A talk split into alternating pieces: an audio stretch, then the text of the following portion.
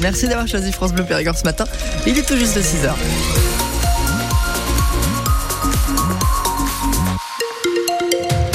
Louis de Bergevin pour le journal de 6 heures.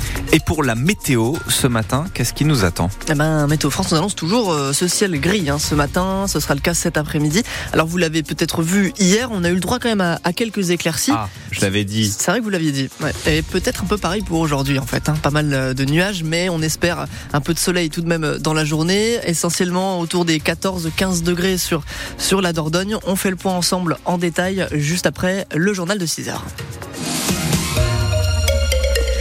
Et l'exécutif s'agite pour répondre aux agriculteurs. À trois jours du salon de l'agriculture, il faut faire baisser la colère qui est toujours forte. Le Premier ministre va s'exprimer ce matin pour faire des annonces où il sera question de simplification, par exemple sur le stockage de l'eau ou sur les réglementations des haies. Et puis les représentants de l'État sont priés d'aller rencontrer les agriculteurs. Hier, le sous-préfet de Bergerac, Frédéric Carré, a visité deux exploitations dans le Bergeracois. Il a pu sentir leur colère.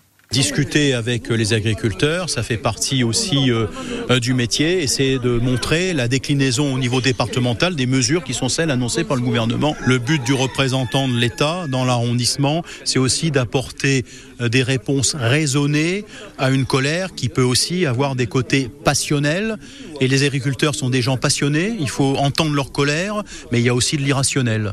Donc le, le rôle de l'État, c'est d'apporter effectivement de raison à la colère qui s'exprime. Colère qui s'exprimera encore aujourd'hui à l'appel de la coordination rurale. Ils vont manifester avec leurs tracteurs sur la place Gambetta à Montpont-Ménestérol et devant le siège du Crédit Agricole à Saint-Laurent-des-Vignes. À 8h, on sera en direct avec un éleveur du Montponnais. On lui demandera ce qu'il attend des annonces de Gabriel Attal aujourd'hui. La médecin de Saint-Astier qui avait disparu a donné de ses nouvelles à son mari. L'enquête ouverte par la justice est classée sans suite. Ses proches étaient très inquiets depuis près d'une semaine. Son cabinet fermé.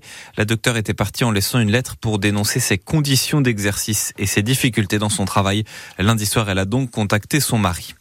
Après la mort d'un jeune dans le quartier de la gare à Périgueux, le principal suspect reconnaît avoir porté plusieurs coups de couteau vendredi dernier.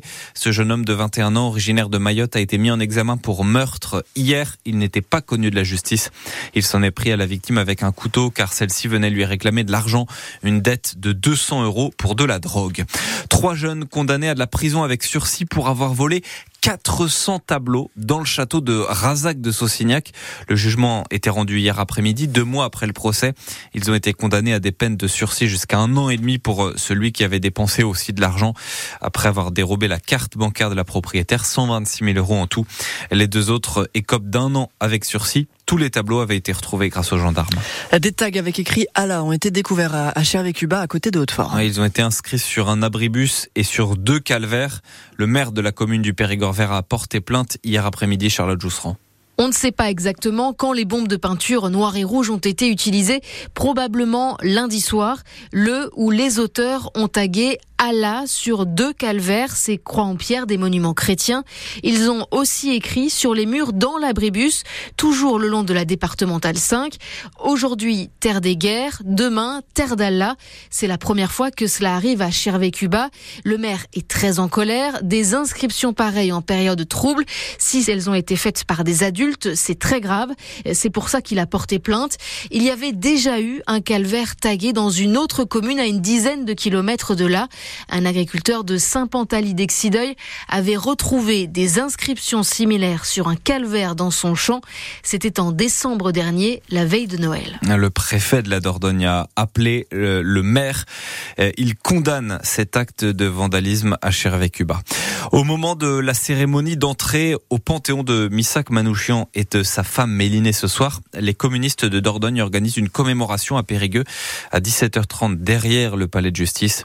Le résident euh, chef militaire arménien avait été fusillé avec 22 autres résistants en février 44. Il était engagé dans la lutte armée contre les nazis.